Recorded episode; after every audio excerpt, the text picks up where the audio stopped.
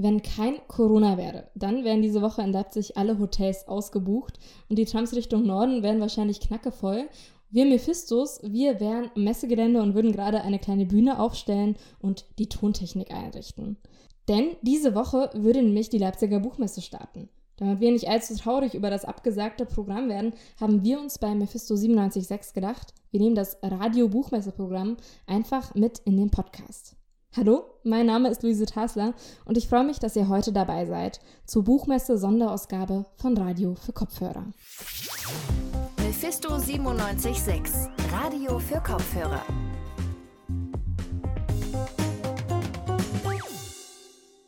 Egal, ob die Buchmesse stattfindet oder nicht, AutorInnen schreiben noch und Verlage veröffentlichen natürlich noch neue Bücher. Aber was genau ist die Zukunft des Buches? Mit dieser Frage setzen wir uns diese Woche auseinander. Dafür gibt es dann jeden Tag online frische Autorinnen-Interviews und auch Beiträge zum Thema.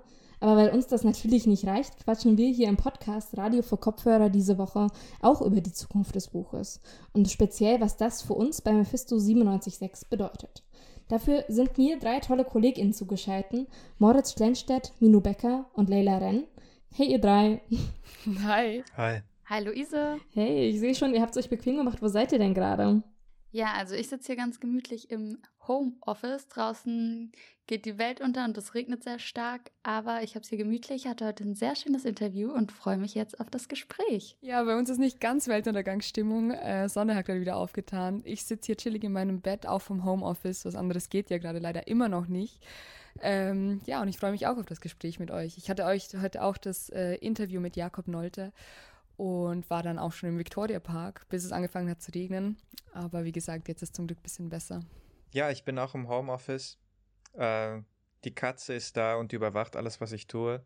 Ich würde sagen, es ist ein ähm, schöner, verregneter Nachmittag. Ja, wir sind ziemlich im Stress. Ich bin auch im Homeoffice, nicht in Leipzig, sondern bei meiner Familie in Südthüringen im Wohnzimmer. Ähm, aber das macht uns nichts aus. Vielleicht wird die Tonqualität ab und zu mal ein bisschen äh, anders sein als im Studio, aber das sollte ja gar kein Problem sein. Ähm, ja, in dieser ersten Sonderfolge soll es um Sprache in der Literatur gehen. Bevor wir über die Bücher und die AutorInnen reden, mit denen ihr euch unterhalten habt, die ihr gelesen habt diese Woche, jetzt mal ganz allgemein. Also ich persönlich, ich lese Bücher, um mich unterhalten zu fühlen. Und deswegen ist es mir super wichtig, dass vor allen Dingen an allererster Stelle die Story gut ist und spannend. Und bei der Sprache ist es mir eigentlich nur wichtig, dass ich die verstehe. Also dass es niedrigschwellig ist und ich gut hinterherkomme. Ich weiß nicht, wie geht es euch dreien damit? Was ist euch wichtig bei Büchern, wenn es um Sprache geht? Also ich glaube, mir geht es da ein bisschen wie bei dir. Also ich finde den Inhalt natürlich auch sehr wichtig, aber wenn es um Sprache geht, ich glaube, da kommt es voll auf das Genre drauf an. Also natürlich ist ein Sachbuch, äh, von einem Sachbuch erwarte ich mir was ganz was anderes oder von einem Geschichtsbuch als jetzt wie von einem Roman oder sowas. Äh, ich glaube, hauptsächlich freue ich mich, wenn, wenn ich einfach einen guten, Lese, einen guten Lesefluss habe, also wenn ich da irgendwie nicht äh, zehntausende verschachtelte Sätze habe.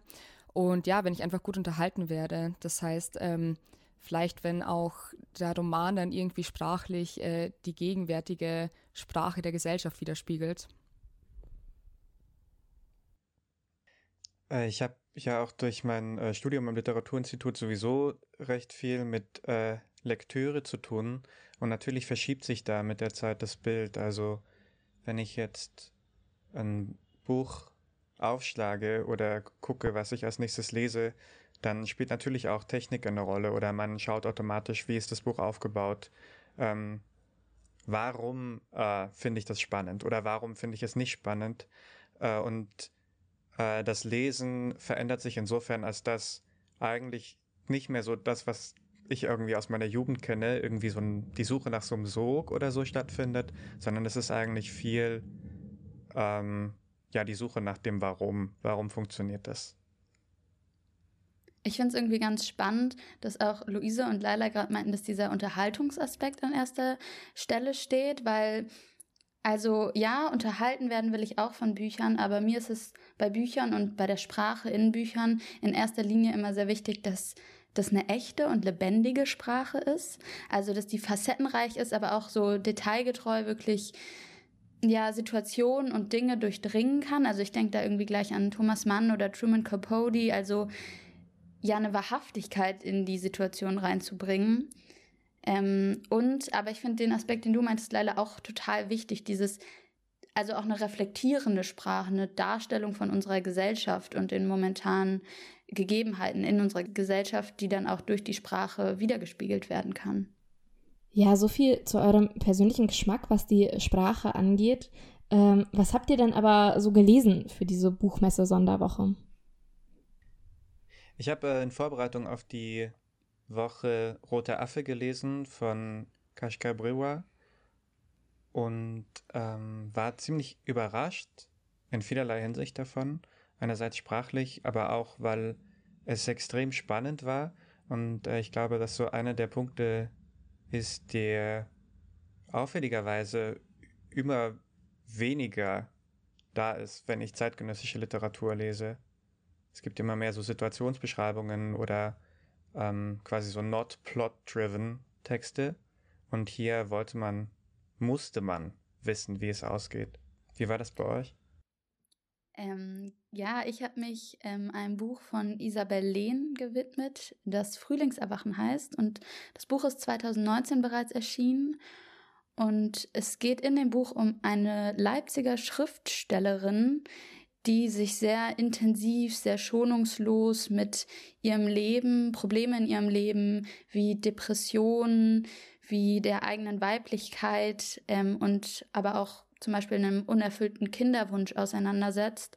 Und das Interessante an dem Buch ist, dass die Autorin, um die es geht, selbst Isabel Lehn heißt, aber Isabel Lehn nicht Isabel Lehn zwangsläufig ist, die auch das Buch schreibt. Und ähm, ja, dieses Spiel mit Fiktion und Wirklichkeit, ja, damit spielt Isabel Lehn, deckt es sehr schnell auf und bildet aus dem Ich und das, was das Ich tut, ein Konstrukt, um einfach gesellschaftliche Probleme und Tabuthemen anzusprechen, was sehr emotional ist und sehr erschütternd zu vielen Teilen, aber auch super spannend und interessant. Laila, wie war es bei dir? Ja, ich finde spannend, was du gerade mit äh, Mystik so erzählt hast. Äh, ich habe nämlich von Jakob Nolte ein kurzes Buch über Tobias gelesen.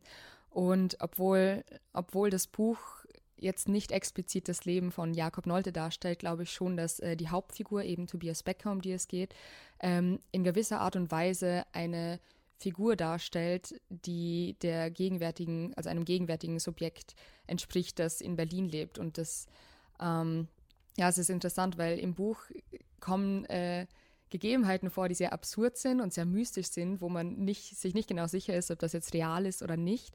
Ähm, aber das tut eigentlich auch gar nichts zur Sache, weil äh, es geht einfach äh, ja, um das Leben eines, um das ganze Leben eines Menschen, das äh, eben irgendwie fragmentarisch in verschiedenen Szenen dargestellt wird. Heute soll es ja um Sprache gehen. Was war denn sprachlich besonders an den Büchern, die ihr gelesen habt? Ich würde eher sagen, was mir am meisten aufgefallen ist, ist der Erzählstil, den äh, Jakob Nolte gewählt hat. Er hat nämlich, ähm, wie gerade eben gesagt, er hat äh, das Leben des Tobias Becker sehr fragmentarisch dargestellt und zwar nicht linear, sondern hat ähm, verschiedene Szenen seines Lebens herausgepickt und die sozusagen den LeserInnen hingewürfelt. Ähm, genau, und umso mehr man liest, umso mehr kann man sich dann dieses ganze Puzzle an Szenarien äh, zusammensetzen. Und das fand ich eben sehr spannend, äh, weil ich glaube, es funktioniert ein wenig so wie ein Theaterstück. Also äh, Jakob Nolte hat ja auch für Theater geschrieben und ich glaube dadurch eben auch dieses szenische Schreiben intus. Und da merkt man eben so, man hat eine Geschichte und versucht die wichtigsten Punkte oder die, die interessantesten Punkte eines Lebens darzustellen. Und die fragmentarische Erzählweise oder dieses ähm, Durchgewürfelte ist, glaube ich, eben diese Art und Weise, wie er das in seinem Schreiben am besten konnte. Das finde ich spannend, weil ähm, also in Frühlingserwachen geht es ja auch um das Leben eines Menschen sehr intensiv. Ähm, und Isabel Lehn wählt dabei aber einen Schreibstil, der sehr linear ist. Es, das Buch geht über zwei Jahre lang. Es, die Kapitel sind in die Jahreszeiten unterteilt. Immer Frühling, Herbst, Sommer, Winter. Und ähm, sie wählt dabei eine Sprache, die sehr direkt ist, sehr schonungslos. Und mit dieser Sprache spricht sie halt diese Themen, diese Tabuthemen unserer Gesellschaft, wie eben Depression, ganz direkt an. Und das, ja, das entwickelt sich manchmal in schon fast so eine Selbstironie und was Emotionsloses oder Emotionskaltes. Und da ist man in, im ersten Moment sehr überfordert von, weil sie über suizidale Gedanken beispielsweise spricht, aber komplett ehrlich. Aber in dieser schonungslosen Ehrlichkeit entwickelt sich dann schnell auch eine Lyrik. Also ein schönes Beispiel, sie, sie beschreibt ihren sicheren Ort. Sie sucht ihren sicheren Ort und beschreibt ihren sicheren Ort in verschiedenen Gegenständen, in verschiedenen Orten und findet diesen sicheren Ort letztendlich in einem kalten Ohrläppchen zwischen ihren Fingern. Und das ist so eine absurde Ehrlichkeit und irgendwie aber auch so was, ja, Kaltes, was einen total fasziniert.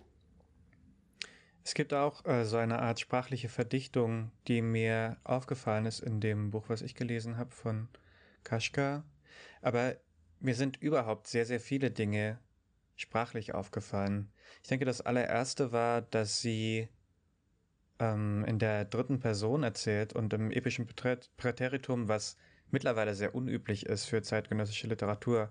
Mittlerweile wird äh, fast ausschließlich im Präsens erzählt und ich habe sie vorhin darauf angesprochen, warum sie das gemacht hat und äh, sie hat gelacht und meinte nur, äh, dass sie, dass es ihr einfach so gefällt.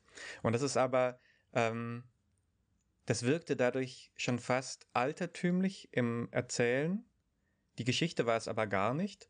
Und ähm, vor allem kann man sich so nicht mit einer Ich-Perspektive entschuldigen, sondern alle Dinge werden von außen betrachtet, also auch alle Handlungen müssen begründet werden, die passieren. Es gibt kein Unterbewusstes, was einfach mal so in einer Ich-Perspektive verschwinden kann. Das war das eine, ähm, was ich interessant fand. Das andere war, und das ist auch so ein Verdichtungsmoment, äh, dass es eine Szene gibt, relativ weit am Ende des Buches, wo quasi das Prosaische komplett verschwindet und ein szenischer Text äh, entsteht für wenige Seiten. Es gibt keine Beschreibungen mehr, es gibt äh, quasi nur noch Dialog und äh, die jeweiligen SprecherInnen, die mit Namen und Doppelpunkt davor gesetzt werden. Und ähm, in dem Roman äh, entsteht für einen Moment so eine seltsame Stille, weil man natürlich die Menschen sprechen hört, aber eben das Geschehen einfach aufhört. Und das fand ich einen äh, sehr spannenden Griff. Es gibt, äh, glaube ich, unglaublich viele Dinge, die man, worüber man noch sprechen könnte, über Mehrsprachigkeit, über Übersetzung, über überhaupt Unverständlichkeiten, die irgendwie über, über Sprachebenen funktionieren. Aber das würde jetzt auch zu weit führen. Ja, äh, genau, da würde ich an der Stelle mal reingrätschen, nämlich äh, ich finde auch, also ihr habt super spannende Sachen erzählt und auch sehr spannende ähm, Merkmale der Stile eurer AutorInnen. Jetzt habt ihr euch heute schon mit den AutorInnen unterhalten über ihren Stil.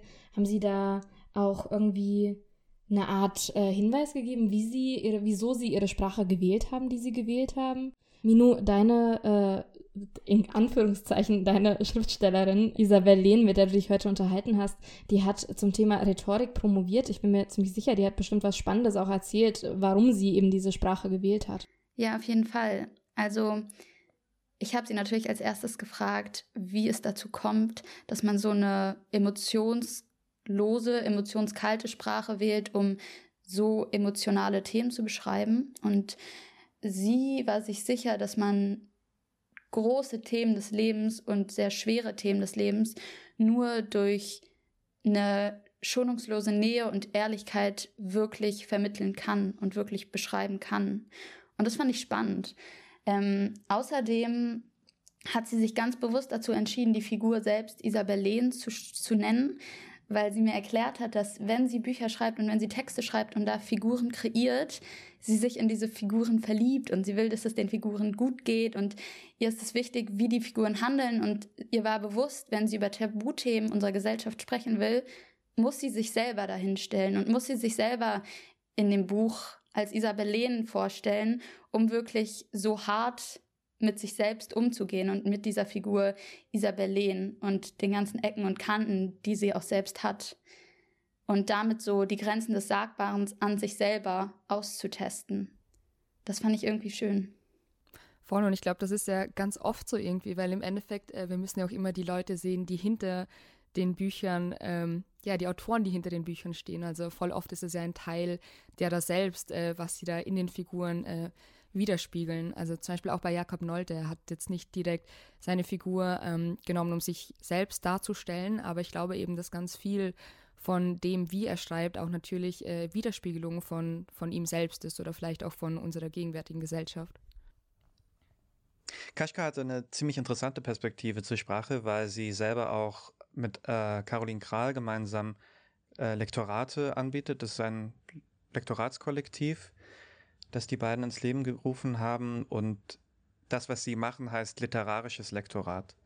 Und ähm, als ich mit ihr darüber gesprochen habe, was das eigentlich konkret bedeutet, meinte sie, dass ein Distinguierungsmoment ähm, wäre, dass in einem in einer ähm, Welt, wie wir jetzt leben, mit äh, verschiedenen Soziolekten, mit verschiedenen Sprachen, entstehen natürlich neue Wörter, neue Redewendungen, äh, Sprache verändert sich. Und in einem klassischen Lektorat werden diese Dinge oft ausgebügelt. Also gerade dialektale Einflüsse werden äh, zur Hochsprache verändert oder wenn äh, sich durch äh, Zweisprachigkeit oder so äh, bestimmte Dinge herausbilden, dann werden auch die angeglichen ganz im Unterschied zu dem literarischen Lektorat, was äh, Kaschka und Caroline zusammen anbieten. Sie äh, weisen zwar darauf hin, aber sie ermuntern auch genau diese Sprachlichkeit, die im Entstehen ist, in Büchern sich manifestieren zu lassen, was ich einen sehr schönen und spannenden Ansatz finde, weil das natürlich, wenn es einmal geschrieben ist, auch immer auf die gesprochene Sprache von anderen Menschen zurückwirkt. Ja, und äh, vor allen Dingen, also jetzt gerade diese, die Themenwoche nennt sich Zukunft des Buches. Und gerade in der Hinsicht wäre es ja auch mal interessant, inwieweit sich Sprache verändern kann. Und du hast ja jetzt gerade schon super viel dazu erzählt. Welche Perspektiven hat denn die Autorin noch dir gegeben, Moritz, im Interview zum Thema Sprache? Was ich auch spannend fand im Gespräch war, als sie von den Literaturvermittlungskursen erzählt hat, die sie nicht nur an der JVA in Leipzig gemacht hat, sondern auch äh, mit migrantischen Frauen und geflüchteten Frauen. Ähm, und die Hürde natürlich bei solchen Kursen ist, dass niemand alle Sprachen spricht. Und auch niemand alle Soziolekte spricht, die dort irgendwie zusammenkommen. Aber die Idee ist, äh, man möchte erzählen. Und ähm, manche erzählen schon seit Jahren, Manche erzählen quasi nur durch äh, Alltagshandlungen, SMS, Telefonate und so weiter. Und ähm, sie meinte, dass sie äh, häufig äh, mit konkreter Poesie anfängt.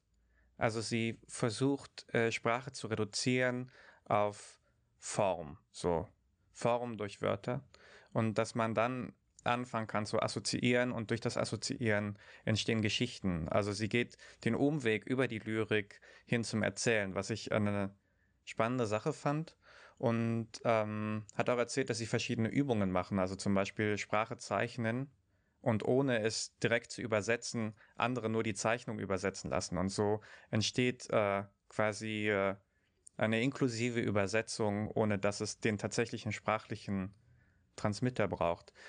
Äh, es ist so, sind sehr, waren mir sehr neue Formen, Sprache zu denken.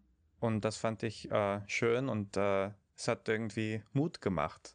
Ich finde es irgendwie schön, was du gerade erwähnt hast. Ähm, der Gedanke dieser Mehrsprachigkeit und das ist jetzt gar nicht die Meinung von Isabel Lehn, sondern meine ganz eigene. Und wenn ich auch an die Zukunft der Sprache denke, dann würde ich mir manchmal wünschen oder könnte mir gut vorstellen, dass man Sprache einfach viel diverser denkt und viel vielfältiger und vielleicht anfängt, verschiedene Sprachen auch viel mehr ineinander verflechten zu lassen. Also ich muss oft an das Beispiel denken, ähm, meine Mutter kommt aus dem Iran und im Persischen gibt es ein Wort und das Wort heißt Sordeh. Und ähm, Sordeh beschreibt so eine ganz bestimmte Eigenschaft von Menschen, ähm, und zwar, wenn Menschen sehr, sehr liebenswürdig sind, aber gleichzeitig naiv. Und ich habe zum Beispiel das Gefühl, in der deutschen Sprache gibt es kein Wort, um diesen Zustand zu beschreiben oder diese Charaktereigenschaft. Und deswegen merke ich, wie ich auch selber, wenn ich schreibe, dieses Wort öfter verwende und meine Freunde fangen an, dieses Wort zu verstehen und, und wissen, okay, im Deutschen kann man das nicht beschreiben und fangen auch an, dieses Wort zu verwenden. Und ich meine, das das ist doch das Tolle an Sprache, dass es in den verschiedenen Sprachen die unterschiedlichsten Begriffe gibt. Und ich fände es einfach manchmal schön, wenn man von diesem, okay, wir schreiben nur im Deutschen, weil wir Deutsche sind und hier ein deutsches Buch kreieren wollen, mal vielfältiger denkt und aus dem Rahmen. Ja, Moritz und Leila, habt ihr da bestimmte Wünsche an die Zukunft der Sprache? Das hat Minu ja jetzt schon mal ganz toll geteasert, was sie sich da so vorstellen könnte. Also Wünsche vielleicht nicht explizit. Ich fand es äh, mega spannend, was Minu gesagt hat. Ich habe auch heute gerade einen Artikel über äh, die Sprache der Zukunft gelesen, wo es darum geht, dass ähm, genau, dass wir, also dass ja Menschen immer mehr in ihre Dialekte eigentlich wieder zurückgehen, weil sie glauben, ihnen wird die Sprache durch die Globalisierung weggenommen. Und deswegen ist man jetzt heutzutage nicht mehr Deutscher, sondern man ist äh, Bayern und man ist, man ist Bayer und man ist Berliner, weil eben dieser Rückzug in diese Dialekte viel, viel stärker anscheinend kommt. Also insgesamt, äh, ich glaube, was Minou sprachlich gesagt hat, ist zwar sehr schön, aber ich glaube, es ist vielleicht äh, literarisch nicht so, nicht so gut umzusetzen. Also ich meine, man kann natürlich äh, in einem Buch ähm, dann statt äh, das mit Deutsch irgendwie zu umschreiben, dann wirklich das zum Beispiel persische Wort einsetzen und dann müsste man sich halt selbst damit äh, beschäftigen oder das übersetzen, um zu, um zu vielleicht verstehen, was es heißt. Aber ja, keine Ahnung. Also ich kann auch nicht sagen, wo, wo die Sprache dann so hinführen wird. Äh, ich fände es natürlich schön, wenn ähm, deutsche Bücher auch nicht nur Leute deutscher Herkunft äh, äh, ansprechen, sondern auch äh, viel vielschichtiger sind. Ähm, aber ich glaube, das passiert ganz von selbst, da ja auch äh, unsere Gesellschaft irgendwie immer viel multikultureller und vielschichtiger wird. Ähm, und genau, also ich glaube, da kann, da kann ich auch gar nicht wirklich sagen, was dann so in zehn Jahren sein wird. Ähm, ich habe auch mit Jakob Nolter ein wenig darüber gequatscht und der meinte auch, äh, das Einzige, was er sagen kann, ist, dass jetzt momentan die Sprache ähm, sich stark verändert. Sie hat sich in den letzten zehn Jahren stark verändert und das wird sie wahrscheinlich äh, noch die nächsten Jahre tun. Und ich glaube, da kann man gar nicht wirklich eine Aussicht geben, sondern sich einfach denken, dass unsere Gegenwart wahrscheinlich eine andere ist, wie die, die später sein wird und äh, dass sich dadurch natürlich auch die Sprache dann anpassen wird. Das waren jetzt schon unglaublich viele spannende Gesichtspunkte. Äh, wir haben jetzt schon sehr viel über unterschiedliche Sprachen gesprochen. Ich denke auch, dass äh, überhaupt was zu Erzählungen und Narrativen immer dazugehört, ist halt eine Frage von Repräsentation.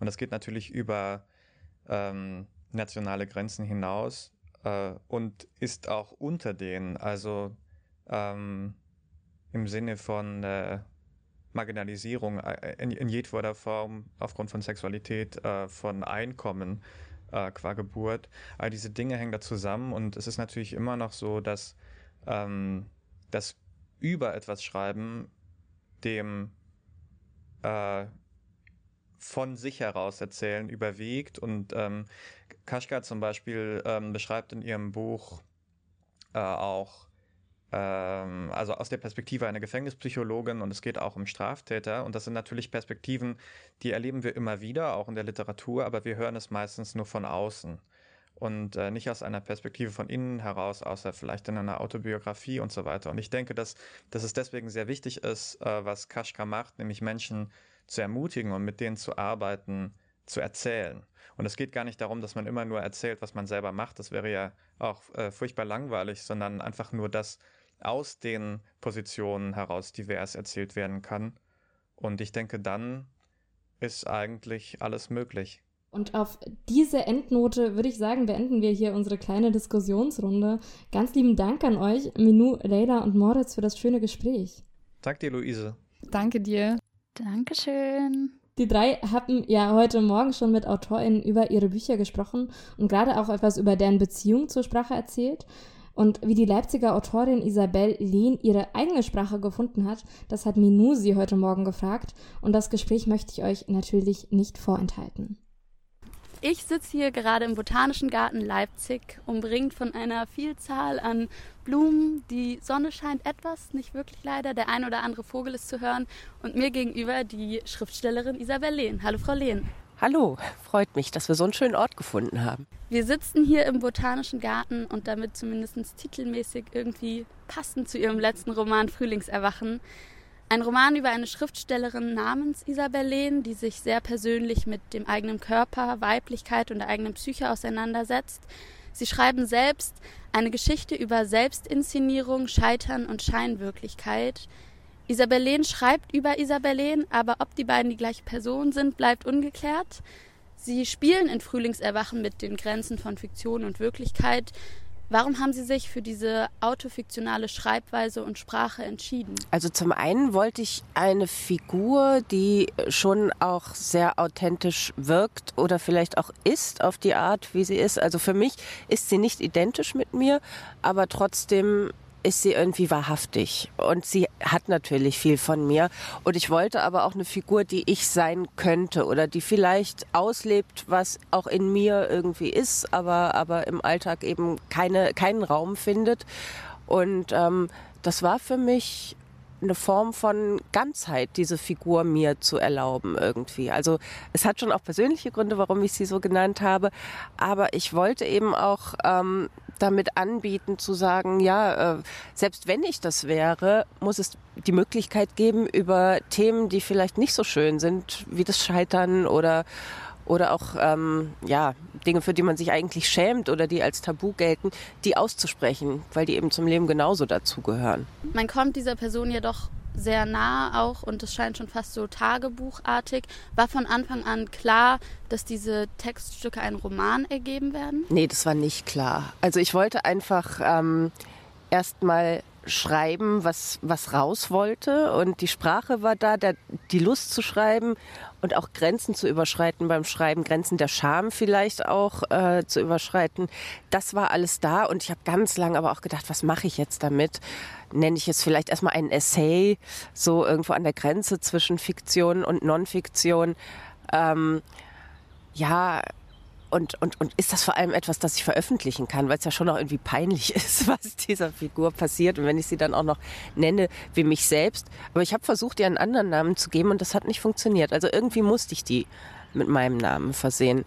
Und ja, also ich habe ganz lange gezögert, bis ich mir erlaubt habe, aus diesen Bruchstücken diesen ähm, ja, Momentaufnahmen der Figur, die sich in ihrem Leben umsieht und der man zwei Jahre lang folgt, zu sagen, das, das kann man trotz allem Roman nennen. Und das war mir dann auch wichtig, das Roman zu nennen, um eben ein Fiktionssignal zu haben. Vielleicht kurz Ihrem Background. Sie sind promovierte Rhetorikerin, Gastdozentin am Deutschen Literaturhaus Leipzig und freie Schriftstellerin. Und in einem aktuellen Interview mit dem MDR sagten Sie, dass Ihr Zuhause in der Sprache liegt. War das schon immer so oder ist diese Sicherheit in der Sprache ein Prozess gewesen? Also mm, ich habe immer im Erzählen oder in Geschichten im, in der Sprache einen, einen Fluchtraum gefunden, wo ich, wo ich mich tatsächlich wenig unsicher gefühlt habe, wo ich mich geschützt gefühlt habe auf irgendeine Weise. Die Welt der äußeren Eindrücke ist mir manchmal ein bisschen zu viel und zu laut tatsächlich und ähm, Sprache ist für mich eine Möglichkeit, mich auch zu konzentrieren, mich zu sammeln, Gedanken zu ordnen. Und äh, es gibt für mich eigentlich nichts Schöneres als das Überarbeiten auch, als das Formulieren, äh, Rumschrauben an Passagen. Also ich bin niemand, der sich freut, wenn, wenn er ein äh, leeres weißes Blatt vor sich hat, das er füllen muss. Aber das, das kleinteilige Feilen an der Sprache, das ist für mich das Allerschönste. Isabel Lehn spricht in dem Buch ungewohnt offen und direkt über sehr persönliche Themen wie Depression oder den unerfüllten Kinderwunsch. Und eben diese schonungslose Ehrlichkeit und Direktheit, habe ich das Gefühl, lässt sich heute des Öfteren in Gegenwart Literatur äh, wiederfinden. Also zum Beispiel bei Allegro Pastel von Live Rand. Geht Ihrer Meinung nach der Trend in Richtung intensive Selbstbeobachtung?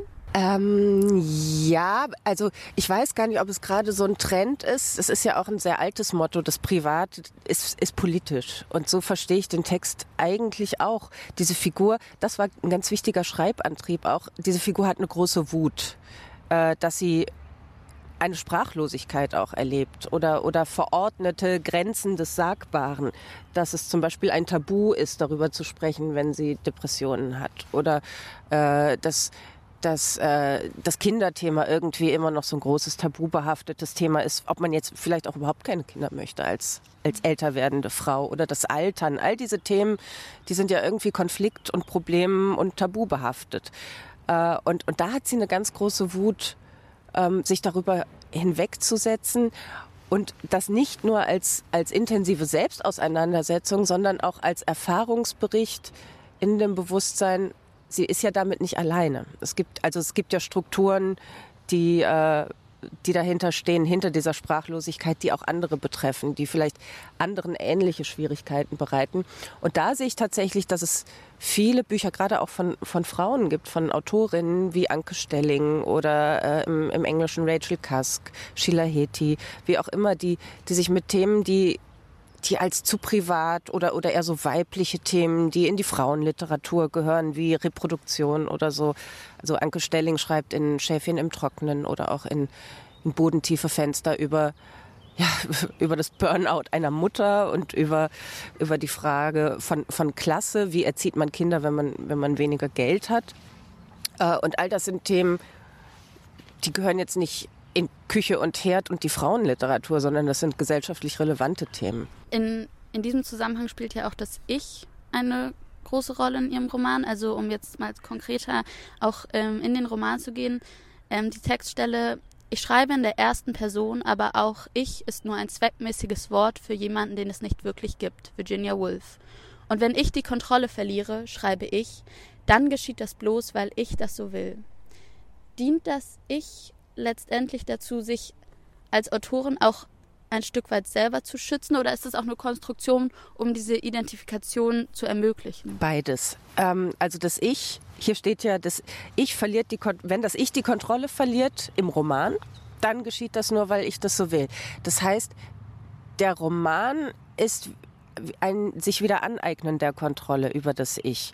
Also das Ich im Roman ist ein erfundenes Ich, das man als Autorin permanent in der Hand hat, kontrollieren kann. Natürlich entwickelt jeder Text eine Eigendynamik, aber es ist eine Schreiben ist eine Art von Selbstermächtigung. Ich schreiben. Zu behaupten, das Ich sieht so und so aus. Und deshalb habe ich diese Figur auch Isabel Lehn genannt, um zu behaupten, so könnte ein Leben aussehen, das mir passiert. Und ähm, auf der anderen Seite ist jedes Ich, das wir behaupten, ja eine Art von Konstrukt und Zuschreibung. Also wenn ich ich sage und mich heute meine, dann ist das ein anderes Ich, als ich es vor 20 Jahren verstanden hätte. Und die Frage, was, was bedeutet Ich, die müssen wir uns ja jeden Tag neu stellen und neu beantworten. Das Ich, das Sie in dem Roman beschreiben, ähm, um es zu beschreiben, verwenden Sie eine Sprache, die ja, finde ich, doch sehr selbstironisch teilweise auch ist. Sie schreiben sehr direkt, schonungslos, ehrlich und zu weiten Teilen schon fast ja auch emotionslos, emotionskalt. Glauben Sie, diese sprachlichen Mittel und ähm, dieser Schreibstil macht es leichter, über das Leben und aktuelle Probleme unserer Gesellschaft zu schreiben? Ich glaube, dass diese Art von Nähe, Direktheit und Ehrlichkeit nicht möglich gewesen wäre, wenn das in eine Art von Lamoyanz abgedriftet wäre. Also es braucht so ein bisschen den selbstironischen Blick darauf, um, um auch, also das, das, das Leben ist ja auch wahnsinnig komisch irgendwie. Auch gerade das Scheitern und die, die Probleme, die wir haben, das ist wahnsinnig komisch. Und das ist das Schöne. In dem Moment, wenn man sich selbst und das, was einem passiert, als literarischen Stoff betrachtet, dann findet man es großartig und wahnsinnig absurd. Äh, und, und auch das ist eine Art von Selbstermächtigung beim Schreiben. Und natürlich habe ich vieles überspitzt auch in diesem Roman, aber manches hat schon auch so seinen Ursprung in meiner Erfahrungswelt. Und ähm, das es ging gar nicht anders, als, als mich dieser Figur, der ich, der ich eine gewisse Härte tatsächlich entgegenbringe. Auch deshalb musste ich sie mit meinem Namen versehen. Ich glaube, ich hätte keine meine, meiner literarischen Figuren, man liebt ja seine Figuren irgendwie auch. Und den, den hätte ich nicht antun mögen, was ich dieser Figur antue. Deshalb musste ich die nennen wie mich, um ihr auch eine gewisse Härte und Schonungslosigkeit entgegenbringen zu können. Und ähm, und zu sehen, wie lächerlich diese Figur auch ist. Äh, und das hat auch schon großen Spaß gemacht, sich selber da so, so zur Witzfigur so ein bisschen zu machen. Obwohl, äh, ich nehme sie natürlich trotzdem ernst. Ja, das Spannende ist ja aber auch, dass sie es trotz dieser ja, schonungslosen Sprache gleichzeitig schaffen, das Leben dieser Isabellin schon fast lyrisch zu beschreiben und mit dieser Sprache auf einer lyrischen Weise spielen. Ja, was mir in der Sprache des Romans auch noch wichtig war, äh, generell wie auch, auch mit den metafiktionalen Signalen, ist eine ästhetische Verfremdung. Also natürlich hat es seinen Ursprung in realen Erfahrungen und, und unserer Lebenswirklichkeit, die wir vielleicht auch alle teilen, egal wie, äh, ob wir jetzt weiblich und Mitte 30 sind oder männlich und äh, Ende 50 oder so. Also ich glaube, dass, dass wir alle mit diesen Themen was anfangen können, die in dem Buch vorkommen, weil wir eben in derselben Gesellschaft leben. Ähm, in der Sprache war mir aber eben auch wichtig, zu sagen, es ist ein literarischer Text. Also das muss nicht eins zu eins gelesen werden und es muss einen ästhetischen Mehrwert geben. Ich will hier nicht einfach nur mein kleines Leben abbilden. Das ist dieses Buch auch nicht, sondern äh, ich verstehe es schon wirklich als, als literarischen Text und als Spiel mit den Möglichkeiten, die Sprache als ähm, Blick auf, auf Erfahrungen eröffnet. Ich wäre schon bei der letzten Frage und zwar eine sehr große Frage.